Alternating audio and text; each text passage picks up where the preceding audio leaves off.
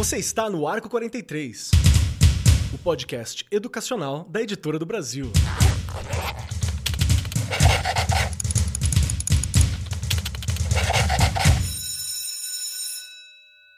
Saudações, saudações para você, meu querido professor, minha querida professora, você que nos acompanha no Arco 43 Podcast, seja muito bem-vindo, a casa é nossa, cola com a gente que hoje o papo é extremamente importante. Ele vai juntar algo que eu sempre digo que eu não entendo muito bem, né, que é sobre alfabetização, letramento. A gente vai falar um pouquinho sobre esse processo também e nós vamos conversar sobre democracia e pensamento crítico. Basicamente, vamos falar sobre como que funciona a democracia, o desenvolvimento do pensamento pensamento crítico e como trabalhar esses temas dentro da idade da alfabetização, do letramento, lá nos anos iniciais. Como é que funciona esse momento?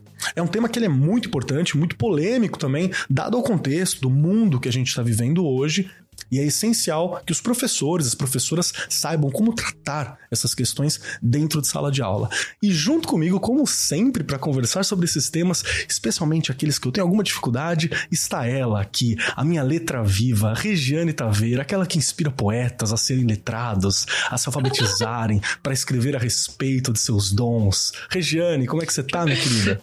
Tô ótima! Depois que você falar que eu inspiro poetas, eu ganhei ganhei a quinta. que delícia que é. Mas olha, vou te falar uma coisa, eu acho que você já não tem mais tanta dificuldade de falar desse assunto, não. Acho que depois de tantos episódios, eu tenho Aprendi certeza. muito, viu? Aprendeu. Eu sei que você aprendeu, não é?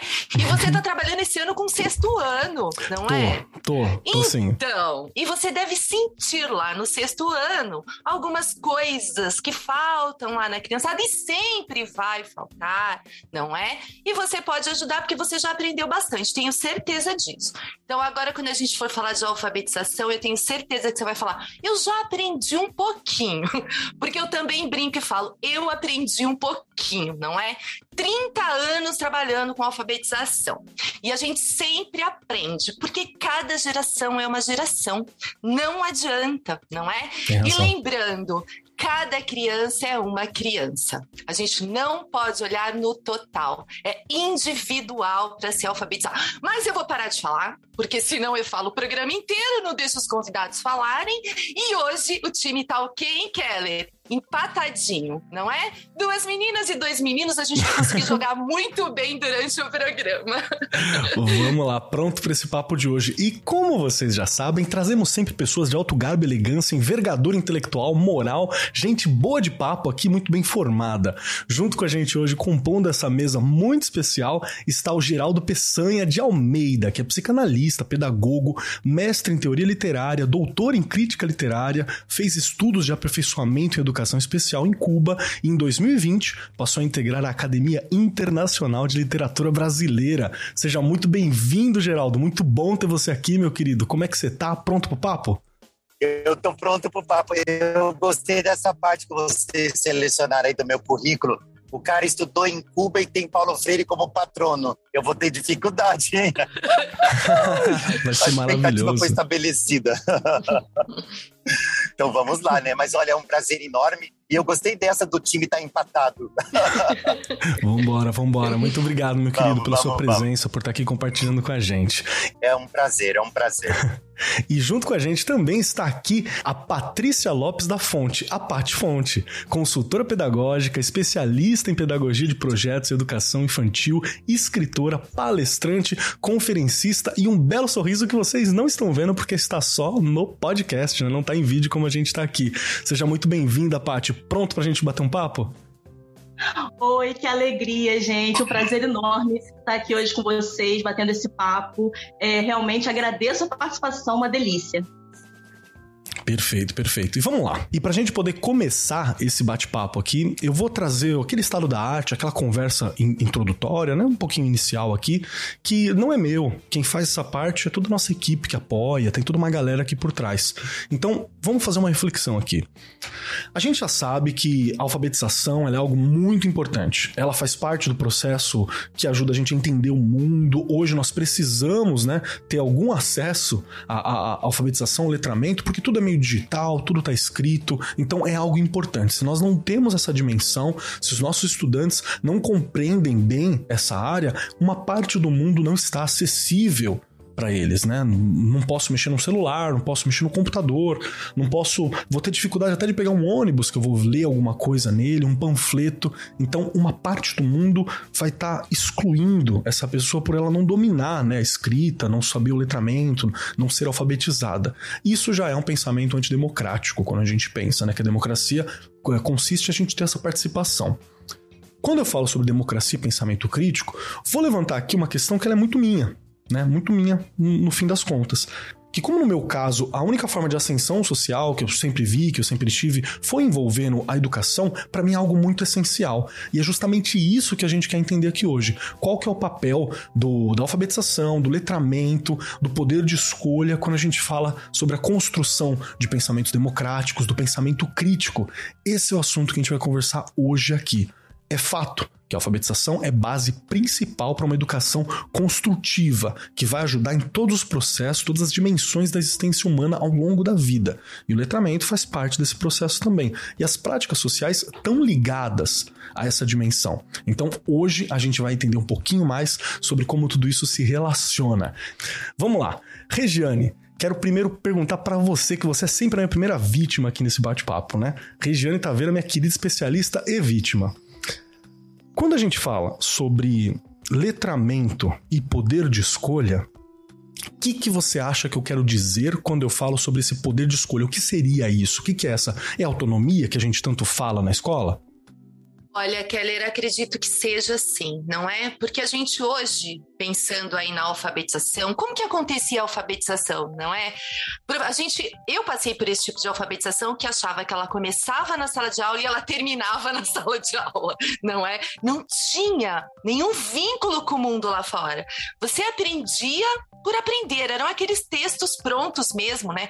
Eu passei, não posso falar o nome aqui, por tipos de cartilhas, né, que eu nem entendia algumas frases que tinham ali, mas a gente era obrigado a era uma técnica, não é? Você aprendia a ler e a escrever por técnica. Você chegava na escola, era aquela coisa assim: não, a Regiane não sabe nada agora a gente vai ensiná-la, né? Eu acho que isso foi muito complicado durante muito tempo e a gente tem aí números, né? Números altos de reprovação no primeiro aninho, que era a antiga primeira série, por conta disso.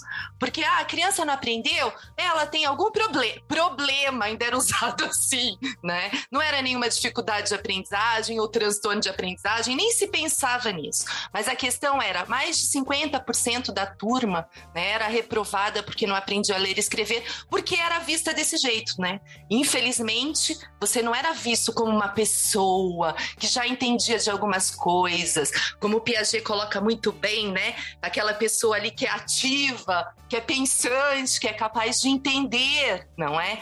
Isso leva, a gente levou muitos anos nesse processo de alfabetização. Essa autonomia que você falou não existia, não é? E a gente chegava na quarta série, na antiga quarta série, que hoje é quinto ano, não é? Lendo, escrevendo, mas será que a gente compreendia o mundo? A gente fazia relação com o mundo, né? Com o mundo social, as coisas que a gente lia, a gente conseguia de verdade compreender?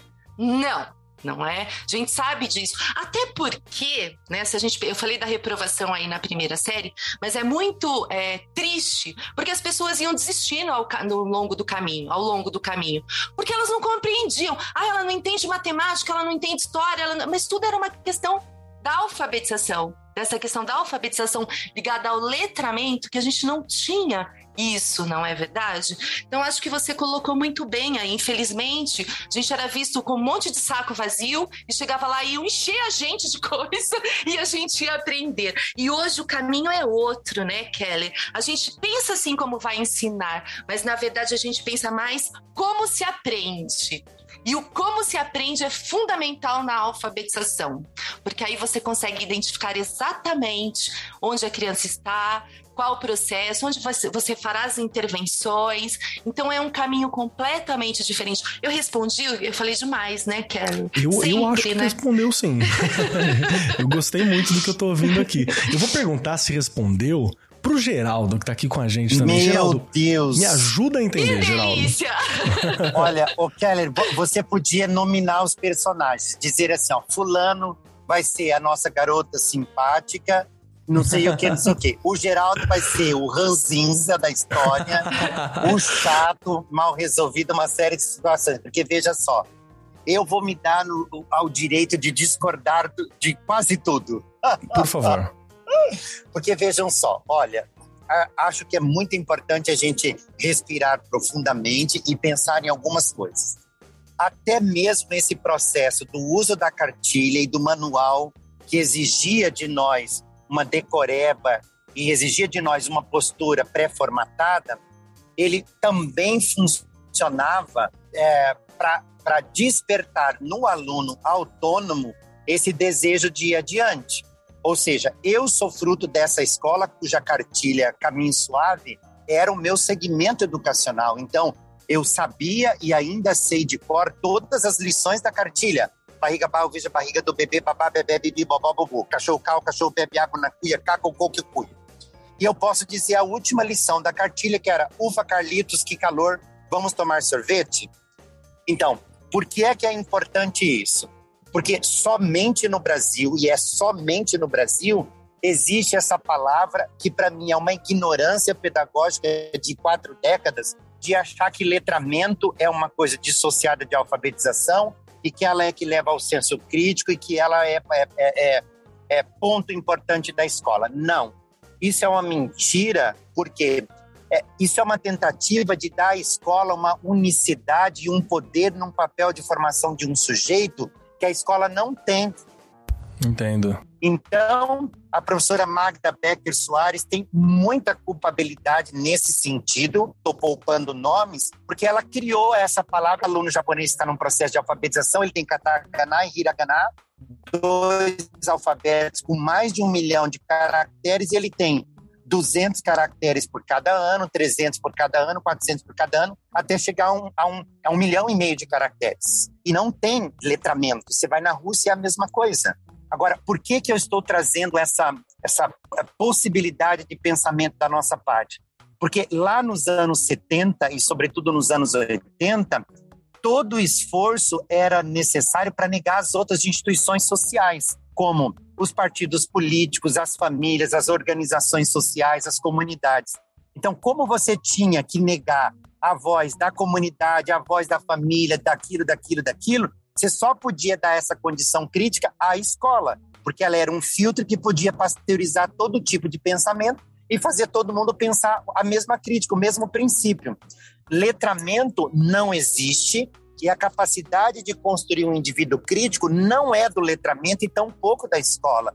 Tanto é que eu vim da cartilha Caminho Suave e consegui chegar num doutorado. E a minha família lá atrás vem de onde? Vem de uma comunidade de sem terra, ou seja, vem de um assentamento do Vale do Paranapanema. Então, não me fez mal a Caminho Suave, por quê? Porque diante daquilo, haviam outras instituições sociais que diziam: pode ir além, você pode acreditar a mobilidade social nisso e naquilo, naquilo. O teu pai, para assinar sua matrícula da escola, ele tem que pôr o dedo num carimbo. Quando meu pai colocava o dedo num carimbo e assinava a minha matrícula, a Caminho Suave não respondia à pergunta do meu pai e nem o letramento crítico. Quem me fez perceber isso? Outras instituições sociais que fortaleciam o pensamento. Então, a ideia aqui é quando um sujeito se alfabetiza, ele se alfabetiza com todas as instituições sociais que o cercam, incluindo a escola. Mas a escola não tem o privilégio de dizer nós alfabetizamos ou letramos. Não.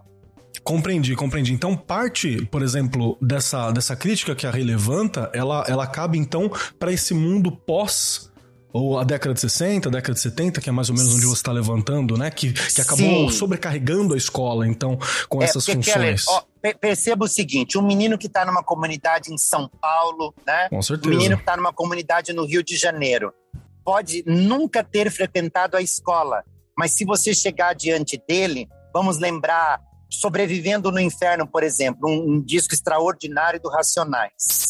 a gente tem ali uma porção de falas que, é, que ele traz em nome daquelas comunidades que ele representa. Eu vou lembrar, por exemplo, o Mágico de Oz, que é uma das letras, quando ele diz: Todos os meus amigos são ou puta, ou ladrão, ou traficante, ou isso, aquilo, aquilo outro. Qualquer menino de comunidade sabe distinguir o que é isso e se ele quer ou não aquele futuro. Ele só não tem os mecanismos para sair deste lugar mas a posição crítica dele e a compreensão daquela realidade ele tem, e ele nunca foi na escola. Então, como é que o letramento, a crítica social vem da atividade escolar? Não, ela vem de todas as instituições sociais, incluindo a escola, mas a escola só é parte.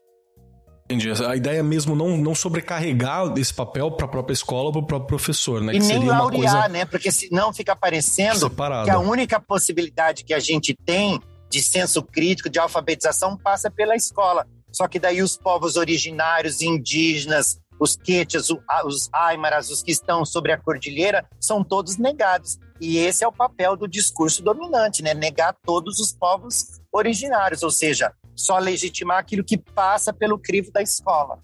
Entendo. Eu, eu e a Rê, a gente teve uma conversa sobre essa também. Você vai lembrar, Rê, mais ou menos sobre isso, quando a gente falou que acabamos dando muita atenção para a questão do estudo, porque foi a única forma de ascensão social, né? Que a gente reconheceu, né? Ô, Keller, então, eu realmente... comecei a amar você nesse momento. A gente puxa Você já passou a ser né? meu ídolo, sim, porque é aí que tá o X da questão, né? É. Quando você idolatra o papel da escola, você está alimentando um status que nega a existência de uma série de outros.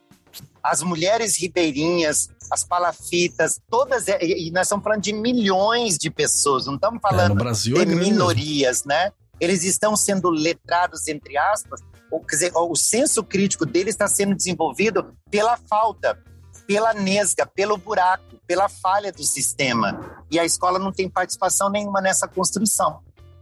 Perfeito, perfeito. Como diz o, o, o, mágico de Oz, né? Que é o viver decente sem treinamento mal, né? Tem instinto que a ah, liberdade deu, tem a malícia que cada esquina deu. Então, realmente, é, é aquele treinamento da vida, né? Que você tá levantando. Muito Sim, bom lembrar e aí, disso. A escola, ela participa disso, porque daí o que, que ela faz? Ela traz o código, né? E o código me possibilita eu me apossar daquele instrumento que a classe A, B ou C usa como mecanismo de imposição, de controle de uma série de situações mas é uma instituição que, se bem usada, poderia libertar, mas na maior parte das vezes aprisiona, né? Ótimo, ótimo. Eu quero até puxar a Paty agora e jogar a Paty num fogo dessa Coitada conversa que a gente está levantando aqui. Nesse momento. Vou puxar, Paty, porque eu quero muito ouvir também qual que é a sua posição quando você pensa sobre a importância do, da alfabetização, o papel do letramento nesse processo todo, porque realmente, no mundo que a gente tem hoje, quando a gente fala inclusive do uso do celular, né, que está aqui na minha mão e tal, se você não tem um, a, um conhecimento de letras, se você não tem um conhecimento da alfabetização, se você não tem isso, você está também expulso de uma outra camada da realidade também, de compreensão dessa realidade que está presente. Só que realmente, acho que o, o Geraldo ele, é, é brilhante na hora que ele cobra que não é a única realidade possível, né? Não é a única, o único papel possível, existem outras dimensões aqui para a gente discutir. E aí eu queria ouvir para você, como é que você vê essa relação de alfabetização, letramento, se isso ajuda a dar uma consciência crítica? Se sim, como? Vamos lá, não é à toa, gente, que eu sou grande admiradora do trabalho do Geraldo Peçanha. Posso dizer que sou fã mesmo, né? Ele vem sempre com umas reflexões assim muito assertivas, muito pertinentes. Eu entendo com o que ele falou é, que realmente educar não, não é privilégio da escola. Então a gente não, não aprende a escrever e a ler apenas porque está ali, né, entre quatro paredes dentro da escola. Muito menos essa alfabetização funcional que a gente chama de letramento. A gente aprende o tempo todo com os exemplos, é, com tudo que a gente assiste, com tudo que a gente ouve, né? A gente aprende na ida para a escola, na volta da escola, dentro de casa, nos outros ambientes, seja clube, seja religião, né? É, enfim, o tempo inteiro estamos aprendendo e estamos é, vivendo num mundo muito letrado, um bombardeio de informações, que eu acho que o grande X da questão hoje é como, como refletir acerca dessas informações e saber filtrar, né? Saber quais informações são úteis para minha vida, para minha vida pessoal, para minha vida profissional, para minha vida acadêmica. Então, o desafio é grande e sempre foi do professor é, é, na questão da alfabetização. Mas hoje já se tem muito mais informação sobre isso. A gente sabe dessa importância é, de trazer né, é, a leitura, a escrita com uma função social, dessas crianças começarem a ler o mundo, né, como já deixou o legado de Paulo Freire, a, a compreender tudo que está à sua volta e não só decodificar as letras e os números. É óbvio que a decodificação é importante, foi o que Geraldo nos trouxe ali. É, sem ela, né, também o, resto não acontece.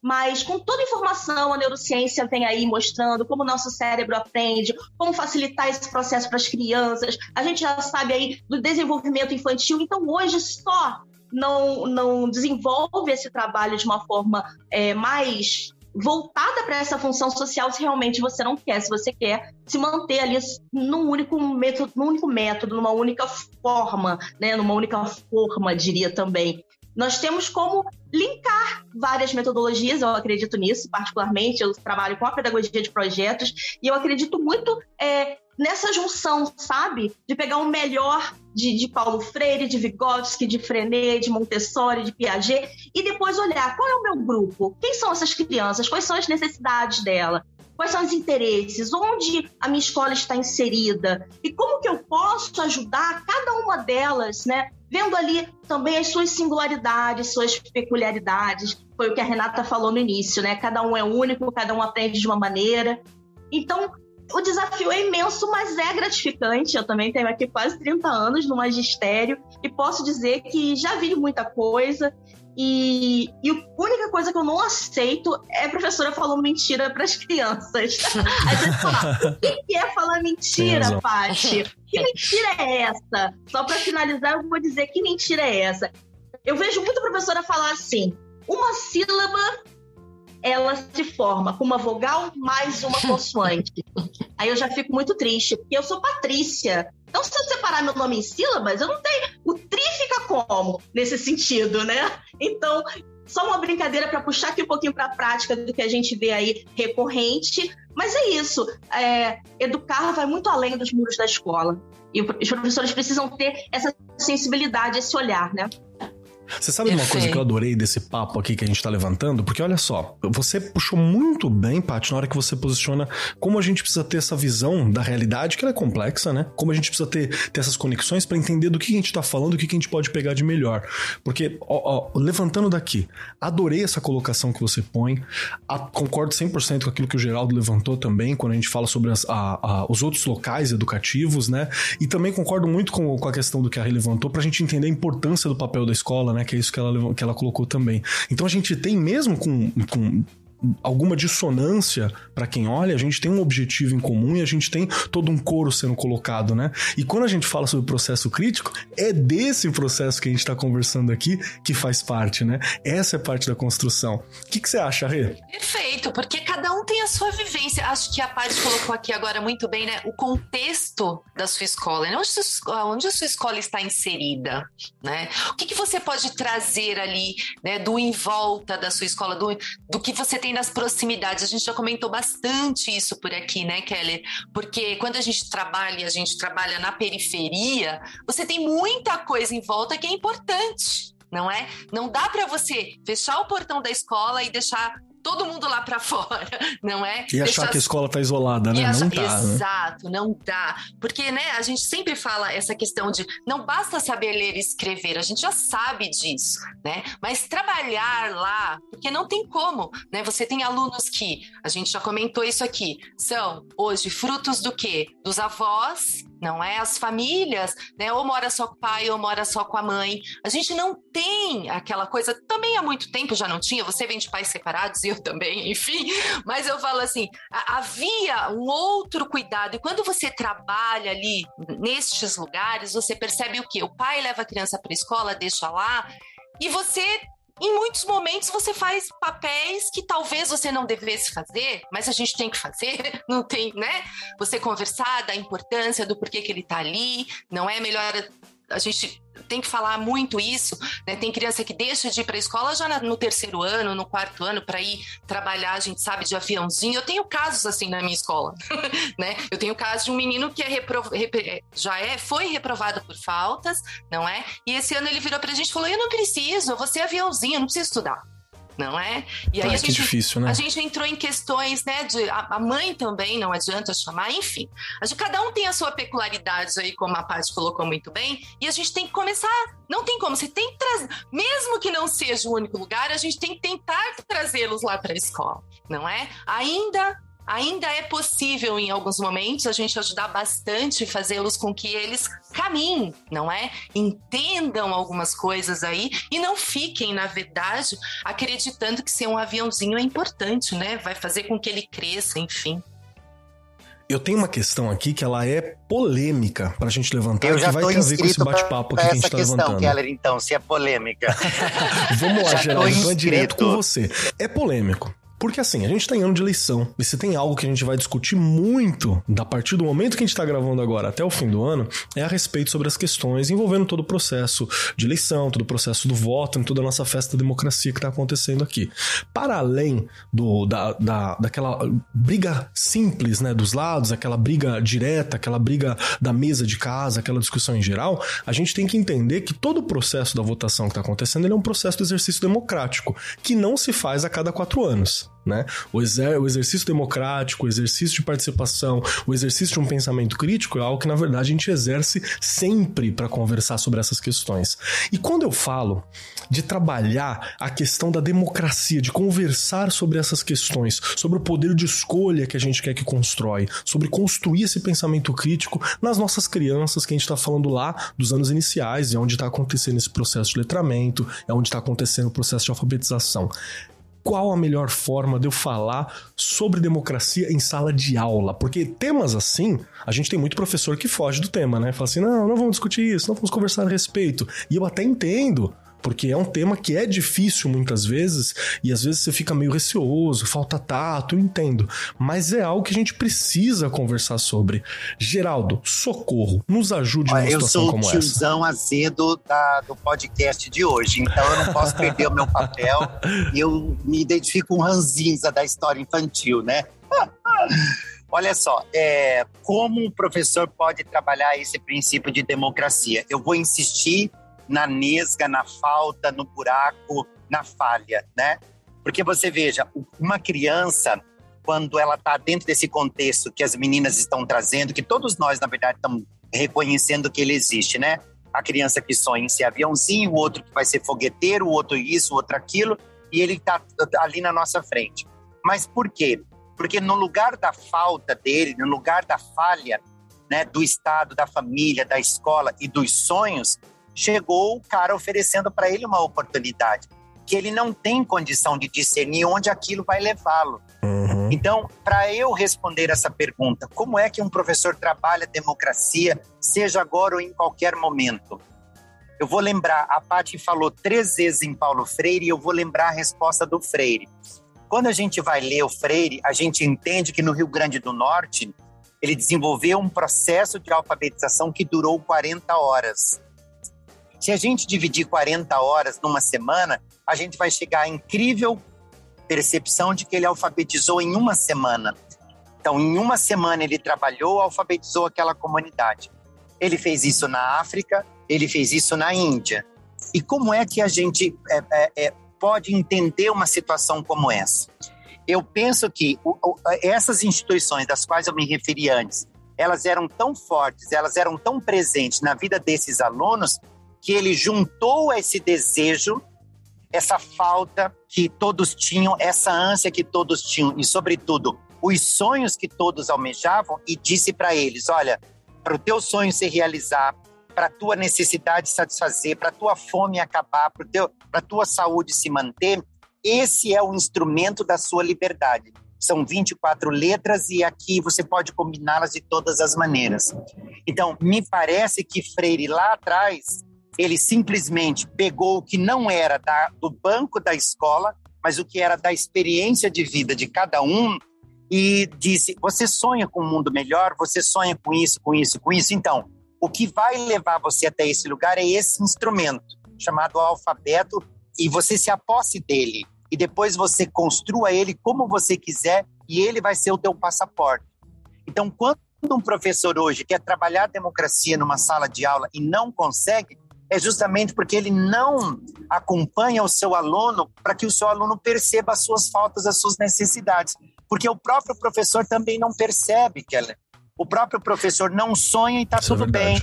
O próprio professor não se encanta, não contempla. Professor que não se encanta, não sonha, não contempla, não escuta, como que ele vai formar um outro sujeito capaz de fazer isso? Não tem caminhada, entendeu? Então, se o indivíduo, se o sujeito, se o homem não tem buracos, né, não tem nesgas, não tem espaços, nada pode entrar. Entre essas coisas, a alfabetização. Perfeito. Perfeito, Geraldo. Uhum. Perfeito. Olha, de novo, a gente não consegue fugir do, do Paulo Freire, né? Não tem jeito. Não tem A gente como, não foge né? do Freire, né? É porque ele é, ele é a negação da verdade, né? Da escola. Então, quanto mais a gente negar, tira título dele, é, questiona, faz todo tipo de coisa, mais eu continuo É. fazendo o que a escola mais sabe fazer, né? Que é filtrar e pasteurizar toda a possibilidade de liberdade em nome de qualquer outra coisa. Então, Verdade. lutemos para apagar realmente, né? Porque se é isso que a gente quer, nós É temos um verdade. futuro bem garantido, né? Retira tudo e aí no futuro a gente volta a fazer esse podcast aos 80 anos. Vamos ver se a gente vai ter liberdade, inclusive, para fazer o podcast, né? Verdade. É. Verdade. Mas eu gostei muito do olhar, porque tem um caminho. O caminho é justamente você não negar, né? O caminho não é o mais fácil. Não tem como, não, não dá pra ser. Acho que não dá pra gente ter uma discussão eficiente sobre democracia por um caminho extremamente suave, né? Ou extremamente é, pavimentado, O ouvir, totalmente que nem o seguro. Geraldo colocou agora, não é? E, assim, e o brilho nos olhos do professor, que a gente também fala há muito tempo, não é, Keller? Ah, Infelizmente tem professor que me brilho, né? mata, que briga comigo depois que eu falo, gente, você tem que fazer algo que você gosta de fazer, senão não dá certo. Tem que, eles têm que perceber que tem brilho, não é? É diferente, o cara entra entusi em- todo entusiasmado e as crianças também ficam. Não é? Agora, se ele entra Verdade, verdade. só dando bronca, só mandando sentar, só mandando ficar quieto. Gente, nem eu aguento, eu já falei aqui, eu, não dá pra, pra ficar num lugar desse, né? Tem que É, ter... e a gente tem uma estrutura que cobra essa postura que não é exatamente né, o, o ideal quando a gente fala do processo educativo. Não. Perfeito, perfeito. Pati, quero ouvir de você. Como que é a melhor forma gente falar de democracia em sala de aula nessa idade? Porque eu vou dizer de novo, eu fico meio desesperado, assim, se eu colo com a molecada dos anos iniciais, assim, eu dou uma olhadinha pra eles, eu falo, o que que eu faço? Eu dou uma travada.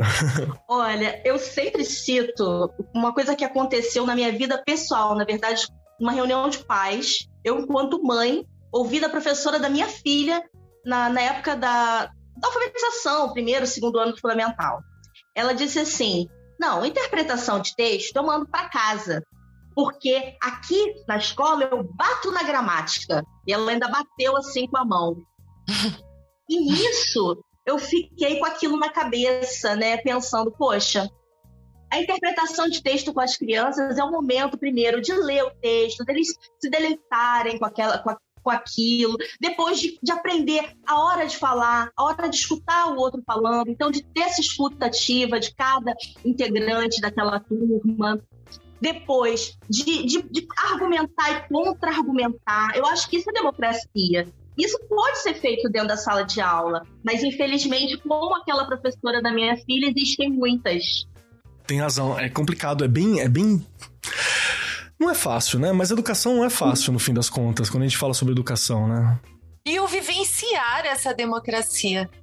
Sim. Exatamente, é vivenciar essa democracia no dia a dia, no cotidiano mesmo da escola. Um outro exemplo que eu tenho, eu trouxe esse, que eu, que eu acho assim, que eu fiquei bastante traumatizada como mãe educadora ouvindo Com- isso dentro da razão. escola. Mas eu tenho vários com, com trabalho com projetos, sabe? De novo eu tô falando sobre isso, mas é porque os projetos, eles abrem um leque de possibilidades de trabalho, onde as crianças, elas realmente, elas vão ali buscar informações, elas descobrem, elas trazem as suas descobertas, elas levantam as suas hipóteses. A professora não chega com uma resposta pronta, o professor não chega, copia, é, é, faz isso. O professor instiga e há todo um trabalho. E esse trabalho ele é permeado é, por todas as áreas de estudo, inclusive as artes, né?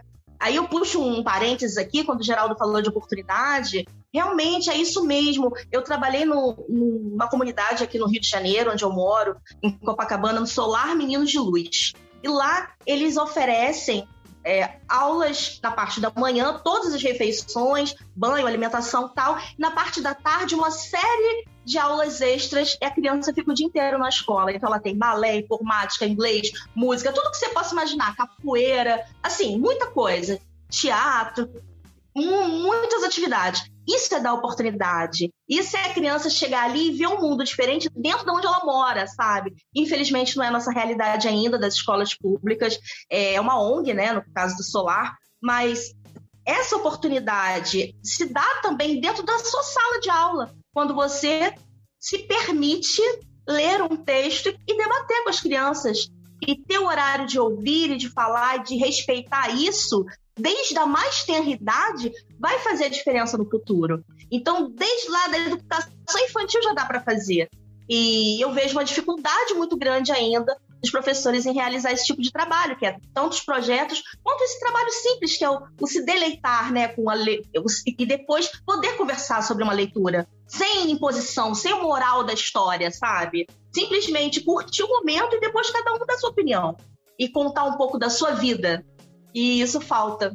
Isso faz sim uma diferença. Hoje as pessoas não aguentam ouvir a opinião do outro, né? As pessoas não respeitam opiniões diversas, não conseguem olhar e de repente no, que, no outro que pensa diferente de você é um complemento do seu próprio pensamento, da sua própria opinião. Então, dos pequenininhos dá para fazer sim, viu? Keller. é possível. Gostei, gostei bastante. Gostei porque são atitudes possíveis, né? Nenhuma atitude é, é, muito maluca, tem que movimentar rios imundos e fundos, né? E absurdos, não. Na verdade, é uma questão de postura não, mesmo. Não, uma questão de postura. Muito do que a gente tá conversando aqui. De, um pouco mais de liberdade dentro da escola, é, no sentido de é, não dá para achar que essas crianças é, não vão ter opinião e não, e não podem ter voz dentro da escola, elas querem falar, elas têm muito para falar. Então, elas dar voz. precisam falar, né? Elas precisam, elas precisam falar, né? É uma necessidade. Perfeito, perfeito. Me lembrou aqui uma questão que a gente comentou uma vez que eu participei de um curso numa cidade lá do ABC e eles têm os conselheiros mirins. Eles vivenciam desde a educação infantil essa questão do que é ser democracia, mas lá na escola eles podem escolher, porque né, ah, a professora seleciona livros que serão lidos durante a semana. Ok, a gente sabe que tem tudo uma intencionalidade, mas eles também podem escolher mesmo ainda não sabendo ler, que livro eles querem. Tem, Sim, tem lá devem. uma biblioteca, Olha uma só. sala de leitura, eles vão lá, escolhem, trazem os livros, a professora, durante ali o semestre, bimestre, enfim, ela vai lendo os livros que eles escolheram, não é? Não só ela, eles escolheram, mas eles ainda não sabem ler, porque esse trabalho lá é feito na educação infantil. Né? Então é um trabalho é bem legal. É isso, Regiane. Os projetos também escolher o que eles querem aprender, sobre o que eles querem aprender. Então, as crianças ali, elas falam pizza e outro, aviões, o outro fala um desenho, super-herói. Aí, nisso, a professora faz uma lista, né, de todos os temas ali que foram citados, faz a votação depois, dentro dessa votação, inicia-se o projeto, né, dividindo-se as tarefas. Isso é muito legal, isso é, demo... isso é o início da democracia. E ali, alguns ficam tristes. Poxa, mas eu vou estudar aviões e eu queria pizza. Não, mas no outro momento, o colega que de repente queria aviões e não pizza, você vai dizer um tema que ele não vai gostar. Então a criança começa ali vivenciando, aprender, ah, ok, tá tudo bem. Então agora eu vou vou estudar sobre aviões, mas depois eu vou ter o meu momento da pizza e o colega não queria, mas ele vai participar também e vamos respeitar um ao outro. E os projetos trazem isso pra gente, né? É uma delícia. Gosto que é um passo a passo que se a gente aliar com aquela fala do Geraldo lá do começo, que é a gente trazer as coisas do lado de fora, entender que a escola não é a única responsável pelo processo todo, você cresce, eu acho que você vivencia muito melhor isso tudo, né? Então, é que eu tomei um remedinho durante a fala das meninas, agora eu tô mais calminho. tá bom. Então agora eu vou até falar uma coisa bonitinha, assim, uma coisa fofinha. Não sai muito é, do personagem, é hein, por seguinte, favor. É, não, não, não, não, não. Eu só vou fazer uma pausa aqui para os intervalos, depois eu volto no ranzinzo de novo. Tá bom. É que assim, ó, é, eu, eu tô criticando essa coisa de, uh, de, de dar à escola esse laureamento e tudo mais, mas eu falei por duas vezes, eu só quero reforçar a ideia de que o código, a absorção desse, desse instrumento é, de maneira formalizada e estruturada é o trabalho que a escola faz maestria Perfeito. e que oferece aos cidadãos. Então, faz parte do processo de construção da cidadania ter os mecanismos, as ferramentas. E a escola de verdade é mestra mesmo nessa, nessa tarefa ou nesse ofício, como eu prefiro, é, em fazer a transferência desse código. Então, sim, é super importante a, a criança absorver isso e, com isso, ela poder agir no mundo.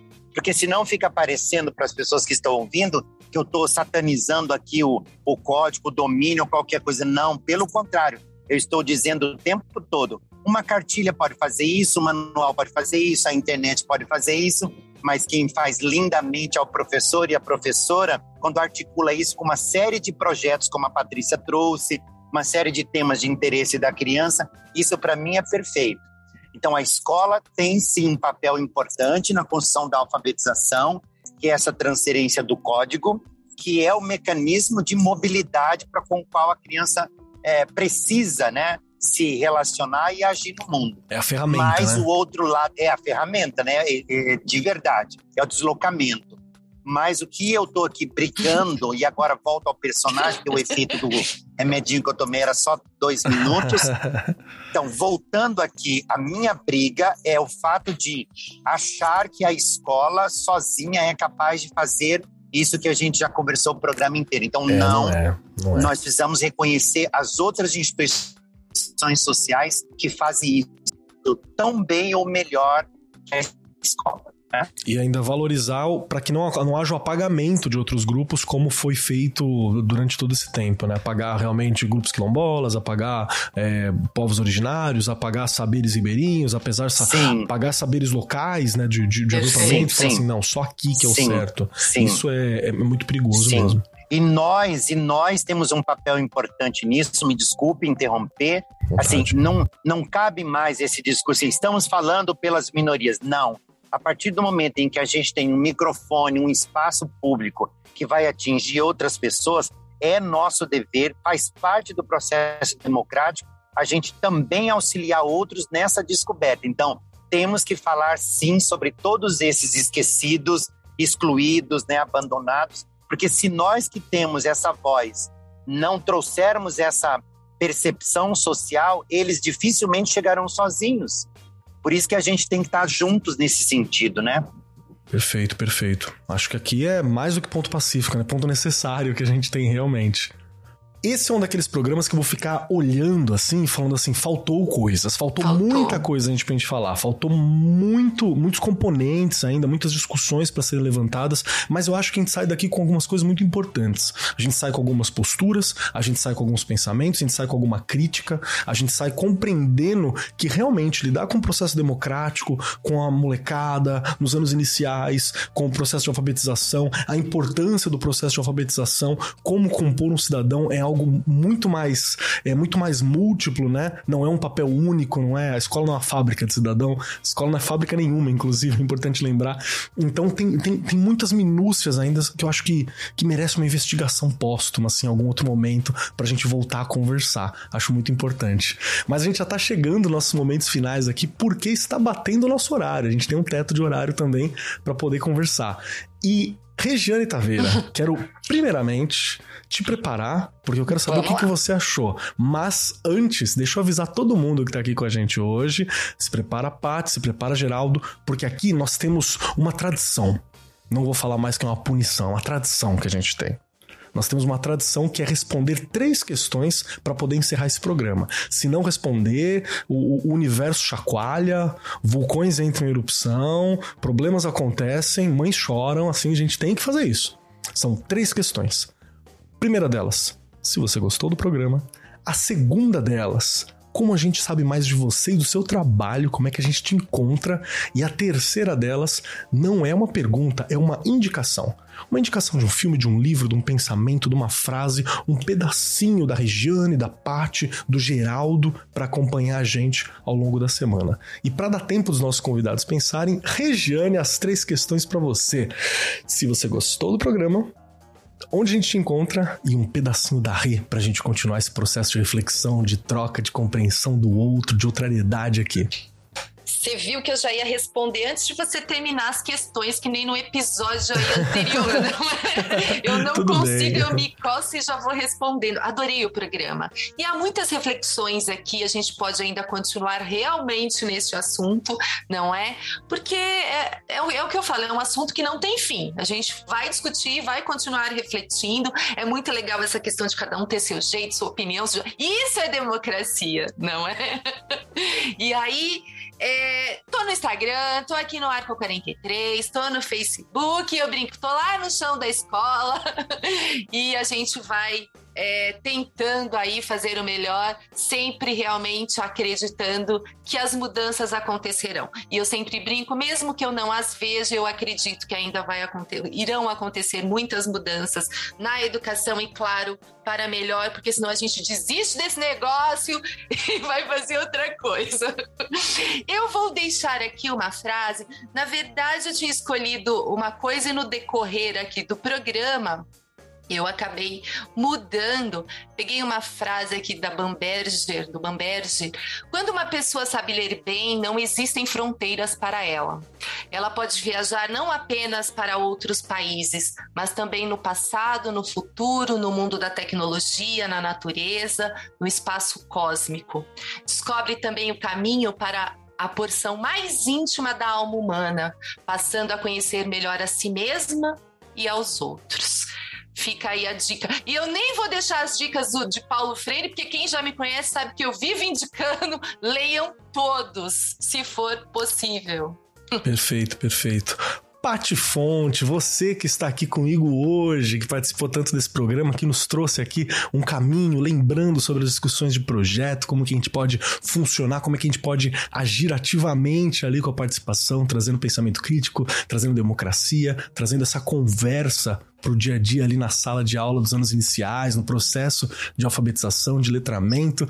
Para você, as três perguntas, minha querida Patrícia. A primeira delas, se você gostou do programa. Segunda, como é que a gente te encontra, sabe mais sobre você. E a terceira, uma dica, um pedacinho da parte para acompanhar a gente ao longo da semana até o próximo programa. Ai, gente, eu amei. Assim, não estou muito acostumada as pessoas me chamando de Patrícia. Tanto o Keller quanto o Geraldo, os dois me chamaram de Patrícia. Mas vamos lá. Eu amei o programa. Vocês podem me encontrar através do meu site, é Projetos Pedagógicos Dinâmicos, que na verdade esse é o nome do site. O endereço é ppd net.br. Lá tem o um link para todas as minhas redes sociais: Instagram, YouTube, Facebook, então fica fácil, tá? E eu vou deixar uma frase que é minha mesmo, que educar é um exercício constante de reflexão, motivação e desenvolvimento da criatividade. Eu acredito nisso. Gostaria de convidar vocês para um super evento que vai acontecer em Teresópolis, aqui na região serrana do Rio de Janeiro, dias 11, 12 e 13 de agosto, que é o Congresso Brincar, o qual estou como coordenadora pedagógica. Serão dois dias aí de formação continuada dos professores e é muito legal. Perfeito, perfeito. Paty, muito obrigado por ter batido esse papo com a gente, muito obrigado por trazer esses nortes, muito obrigado por estar sempre investindo na discussão da educação, trazendo discussão para o dia a dia. Eu que agradeço, viu? prazer estar aqui com vocês de novo, muito obrigada mesmo. Um grande beijo, Geraldo Peçanha, eu amo você, sou sua fã. Beijo grande. Obrigado demais, viu? Aguarde, como sempre, novos convites para a gente poder conversar mais e aprofundar nessas discussões, Tudo bem, é claro. obrigado. Eu muito tenho obrigado, um livro prefaciado pelo Geraldo, gente. Olha só! qual livro? Qual livro? Já indica pra gente aqui também. Competências socioemocionais na escola.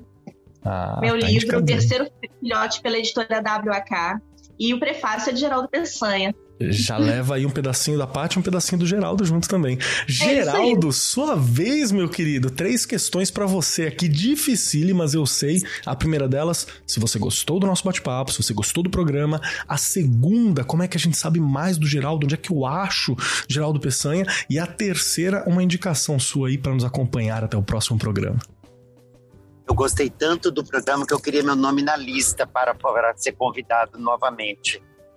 Ah, beleza, vai estar, tá, com certeza, não esqueça. Tem, né, tem nome na lista, eu queria ficar na lista de espera. Vou colocar no topo ainda. de tanto que eu gostei. Sim, eu gostei demais porque eu saio daqui um monte de vontade de fazer um monte de outras coisas e falar um monte de outras coisas. Então, se me, se me tocou o tesão, o desejo, a vontade, é porque eu gostei demais, né? E aí me encontro nas redes sociais. Todas as minhas redes sociais é meu nome completo, Geraldo Peçanha de Almeida. Então, eu tenho um canal no YouTube onde eu tenho muitos vídeos para professores e pais, tenho Instagram e Facebook, né? E aí lá tem um monte de materiais, cursos e, e é, vamos dizer assim, sugestões didático-pedagógicas. Então, gratuitas, podem acessar lá. E como eu falei do Sobrevivendo ao Inferno, eu vou deixar isso como sugestão e um convite. Eu soube há pouco tempo que o Papa Francisco ganhou esse disco e amou e ouve constantemente. E aí eu acho que assim, não que precisa da referência do Papa Francisco, mas depois de três décadas, é um, é um trabalho que tem uma representatividade muito grande sobre o que nós falamos. Então, se as pessoas não estiverem muito acostumadas à sonoridade, é, de repente podem ler né, todo, toda, todas as letras e, e, e, tentar perceber e contemplar um pouco né, que vozes são aquelas, de, de quais representações estamos falando ali e se você puder ouvir, que daí você tem a obra completa, a minha sugestão Sobrevivendo ao Inferno, do Racionais. Acho que vale muito a pena, educador e pai, sentar com zelo e paciência surpreendentes e ouvir uma coisa que de verdade nos faz pensar sobre uma série de outras coisas. Então, minha sugestão é esse disco do Racionais. Perfeito, perfeito. Geraldo, muito obrigado pela tua presença, muito obrigado Eu agradeço por topar demais, com a gente. Demais. Vocês são muito queridos. Obrigado mesmo. Aguarde, claro, e os perdões pelas brincadeiras, né? Mas eu acho que também é importante é, lembrar que nós educadores brincamos com tudo, né? Com o, a matemática, com o português, com a vida e brincando a gente diz uma porção de coisas que a gente precisa dizer. Então, ah, desculpas ah, pelas do excesso das brincadeiras, mas de qualquer maneira vocês são muito queridos, muito amáveis. Eu gostei muito. Que isso, o único erro que teve aqui foi dois: amar demais e pouco tempo para gravar. A gente precisava de mais tempo. Só, só isso. Bacana, Muito obrigado, bacana. Geraldo. Chegando agora na minha vez, quero dizer que eu adorei muito ter esse programa, gostei muito de ter esse bate-papo. É sempre algo que me enriquece muito e aqui me trouxe uns deslocamentos, umas outras ideias, outras formas de pensar que eu acho que é o, o, o importante desse programa. Uma das ideias que a gente tem com esses programas que a gente faz aqui pela 43, junto com a Editora do Brasil, é justamente trazer outras formas de pensar, trazer uma oxigenação ali para os professores, né, para os educadores, para os pais, para os estudantes que estão acompanhando a gente. E eu acho que foi, foi alcançado esse objetivo, né, raison d'être, essa, essa função de existir aqui. A gente chegou lá. E quem quiser me encontrar por aí, né, arroba Marcos Keller na maioria dos lugares, só no Instagram, que é arroba Keller. E se você for lá, você vai ver foto minha de férias, porque eu tive umas férias aí, né, agora já estamos em agosto, já acabou minhas férias, mas tem foto lá, meu pezinho na praia, tem umas coisas assim. Não tem quase nada discutindo educação diretamente, porque é uma rede pessoal, assim, mas tá lá, estão convidados para visitar se quiserem. E a minha indicação, eu vou dar uma roubada aqui de leve, hein? Porque eu vou indicar algo que vai somar com a do Geraldo, que é o livro do Sobrevivendo no Inferno, que tem algumas fotos da época, tem prefaciado, tem uma discussão ali. Se você tem alguma questão com o som, dá uma, dá uma, dá uma insistida, que você vai chegar lá. Mas se mesmo assim tiver alguma dificuldade, o livro você tem as letras, você tem é, acréscimos, né? E é um livro muito importante, inclusive tem vestibulares sendo utilizados, né? Que pedem o livro como o conteúdo do Sobrevivendo no Inferno, as músicas, como algo básico, assim. Então vale muito a pena. E eu convido também para você entender esse outro lado, ainda no tema dos Racionais MCs, a ouvir o podcast do Mano Brown, que é o Mano a Mano. É um podcast que é exclusivo Spotify, tem nas redes do Spotify, e ele chama uma galera assim que a gente precisa ouvir sempre, que a gente precisa entender. São pessoas importantes que foram muito importantes em vários momentos da história e que às vezes a gente acaba por não conhecer nesse mundo, né, que a gente está soterrado de informações. Vale muito a pena dar uma visitada. Então, fica novamente essa dica para vocês. No mais, muito obrigado a todos vocês aqui da mesa, muito obrigado por bater esse papo, por me ajudar a entender cada vez mais, por estarem aqui junto com a gente. E muito obrigado a você, meu querido ouvinte, minha querida ouvinte que está aí acompanhando toda semana, ouvindo junto, participando, comentando. Obrigado demais, que é para vocês que nós fazemos esses programas. E no mais, eu sou Marcos Keller e até semana que vem. Este programa foi apresentado por Marcos Keller e Regiane Taveira. Gravação e edição Agência Bowie. Produzido pelo Departamento de Marketing da Editora do Brasil. Gerência de Marketing Helena Poças Leitão. Coordenação de Marketing Lívia Garcia. Siga-nos nas redes sociais: facebook.com barra Editora do Brasil, twitter.com barra Editora do Brasil, instagram.com barra Editora do Brasil underline oficial e youtube.com barra Editora do Brasil. As opiniões expressas no programa são de responsabilidade dos respectivos convidados e não expressam necessariamente a opinião da Editora do Brasil ou de seus colaboradores.